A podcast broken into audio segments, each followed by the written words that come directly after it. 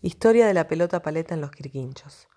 La pelota paleta es una variante de la pelota vasca y probablemente sea el deporte popular más antiguo practicado en nuestra localidad. Su primer frontón o cancha para la práctica de este juego estaba ubicado en el patio del viejo cine La Perla, tal vez como recreación de uno de los primeros hoteles atendido por don Romeo Cabrini, con ingreso por calle Rivadavia, hoy es Nacuracán del cual solo tenemos referencias orales a través de su nieta Nidia Cabrini. A fines de la década de 1910 ya se practicaba aquí este deporte oriundo de la región norte de España, impulsado por hábitos y costumbres de los primeros inmigrantes vascos. Actualmente, y luego de más de un siglo, podríamos considerar a la paleta como el segundo deporte por continuidad y competencia practicado en el pueblo, luego del popular balompié y antes de las bochas. Deben ser muy pocos los pueblos con menos de 3.000 habitantes que tuvieron la suerte de contar con dos espacios para la práctica de este deporte en simultáneo. Más elogiable aún, mantener frontones activos en sus dos modalidades, trinquete y cancha abierta, como lo fue a principios de los años 40 y en estos difíciles tiempos que corren debería ser un motivo de orgullo para todos. El juego de pelota, actualmente conocido aquí como pelota paleta, fue introducido por los vascos antes de la independencia. El primer frontón de pelota en Argentina estaba ubicado a orillas del Río de la Plata en el año 1776. En las crónicas de la Revolución de Mayo se cuenta un episodio del 20 de mayo de 1810. Se me olvidaba decirte que en la cancha de Sotoca hubo esta mañana otro San Quintín entre ribeños y vizcaínos, rezaba el episodio. Se jugaba un partido de pelota en que se habían desafiado al largo los paisanos el blandengue, cabecitas y falucho contra los vizcaínos, el manopla, el toro y narigueta. Cuando el partido, que era muy interesado, estaba de dudoso y pendiente de un tanto más, el diablo de blandengue agarró la pelota y de una volea le echó al otro extremo de la vereda de enfrente.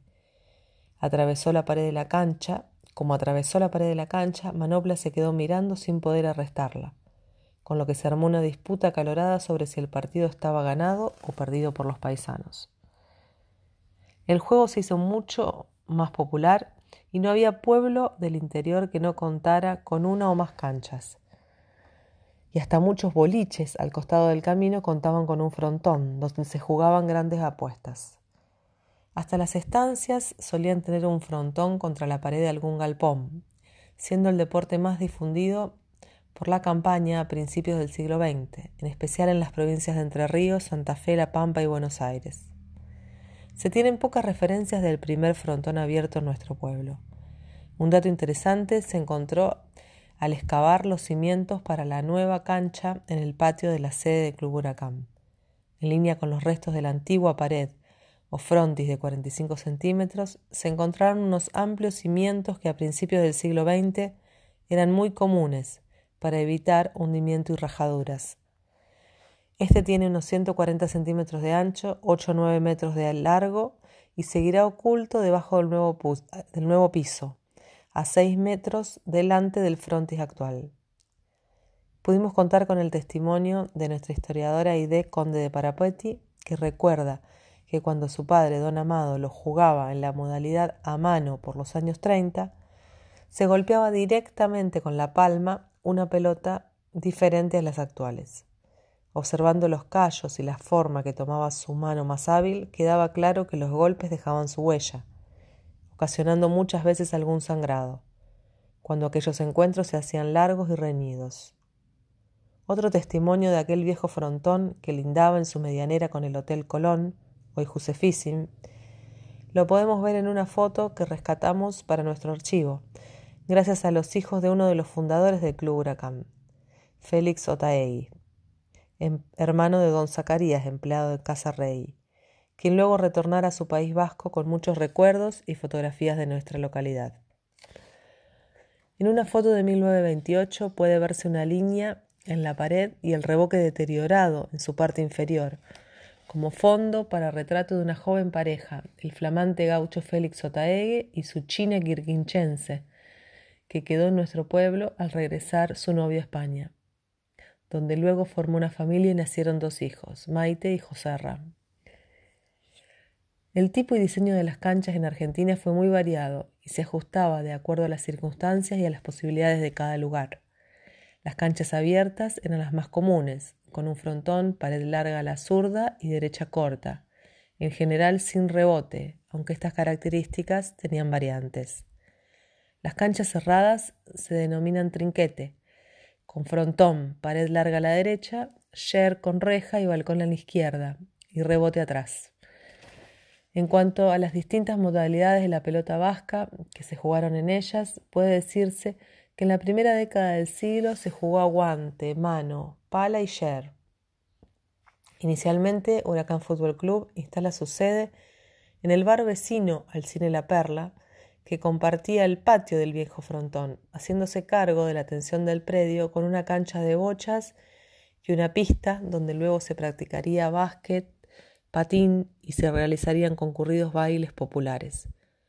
Luego, en 1936, le compra un predio al señor Bartolo Vara para utilizar como campo de deportes en la parte de Quintas al sur del pueblo.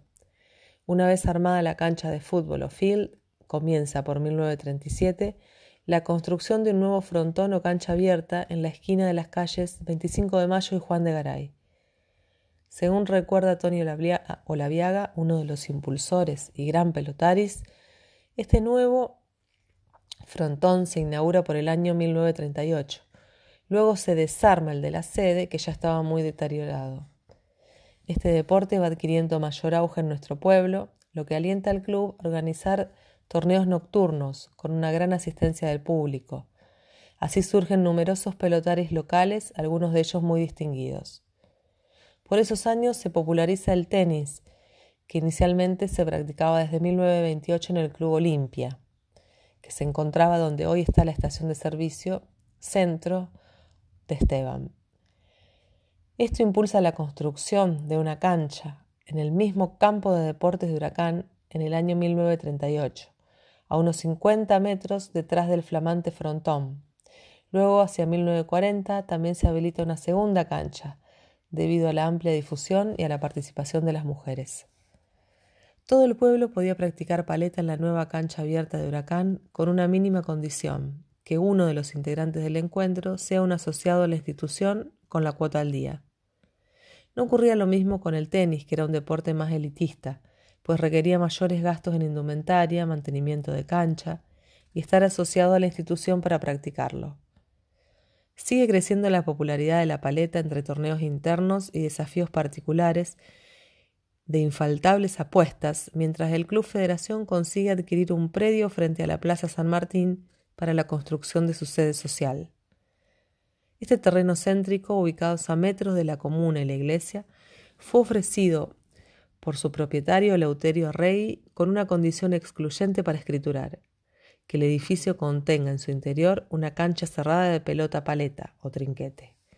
Así se inicia la obra que se inaugura en agosto de 1941, concretando un sueño para los asociados y los simpatizantes del Club Federación, como también para los descendientes vascos de nuestro pueblo, que obtenían así dos canchas diferentes para las modalidades más populares de este deporte. En 1941 se realiza la nueva cancha cerrada en la nueva cancha cerrada un torneo abierto para atraer pelotaris de toda la zona. Y en enero de 1942 se realiza el primer torneo interno de asociados del Club Federación, llegando a contar con 40 parejas inscriptas. Así, por el año 1942, se tienen registros de más torneos organizados en las dos instituciones, con gran concurrencia de público en ambas. A mediados de los años 50 ya no se organizan tantos torneos. Los requisitos en la cancha cerrada no permiten popularidad y con el ingreso de ambos clubes al fútbol de la liga se pierden varios jugadores. El trinquete de Club Federación es convertido en cine y el salón de baile en escenario, con escenario en el frontis, quedando solo para la práctica de paleta la cancha abierta del Club Huracán. Durante las siguientes décadas del 60 al 80 se va perdiendo entusiasmo y son pocos los jóvenes que lo practican, quedando la cancha abierta para uso gratuito de los más habilidosos pelotaris que solo juegan por diversión o los típicos desafíos. deteriorándose el piso y el tejido superior, por falta de control, encargados y aportes para su mantenimiento. En 1988 se vuelve a convertir el salón del Club Federación en cancha cerrada con share. Se cambia el viejo piso, se renuevan las luces y aparece el interés por la paleta en las nuevas generaciones.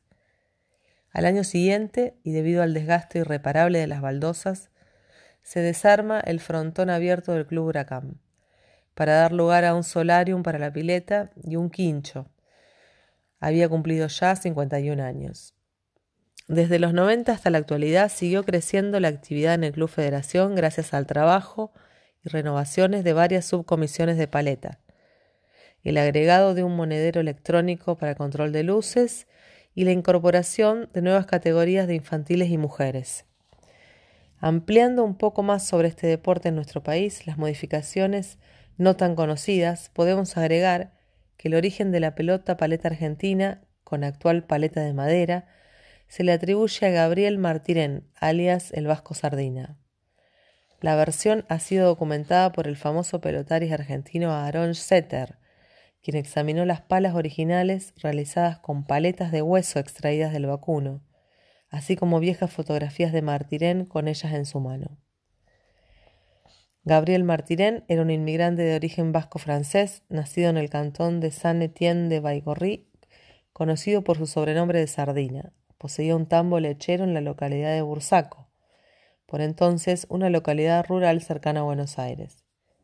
Según el testimonio de su hijo, en 1905, Gabriel Martirén comenzó a utilizar como pala la paleta vacuna, moldeando y puliendo el hueso a tal fin. Poco después el vasco Sardina reemplazó el hueso por madera, pero manteniendo la forma, tomándola inicialmente de los cajones de cerveza. Simultáneamente instaló una cancha de pelota paleta en Bursaco, en una fonda propiedad de su compadre Pedro Leñiz, donde se jugó el primer partido de pelota paleta con esa modalidad. Actualmente, el lugar es un negocio de artículos del hogar en el que estuvo una exhibición en exhibición una placa señalando el hecho. El Vasco Sardina descansa en Santa Fe y sobre su tumba se escribió a la memoria de don Gabriel Martirén, inventor de la pelota paleta. Durante varios años se disputó la Copa Gabriel Martirén en la Unión Argentina de Pelota, cancha abierta, y en la Federación Argentina, cancha cerrada. Hay también alguna versión que atribuye el invento a Francisco Martí Corena en 1915 un inmigrante vasco nacido en Irán, radicado en Buenos Aires.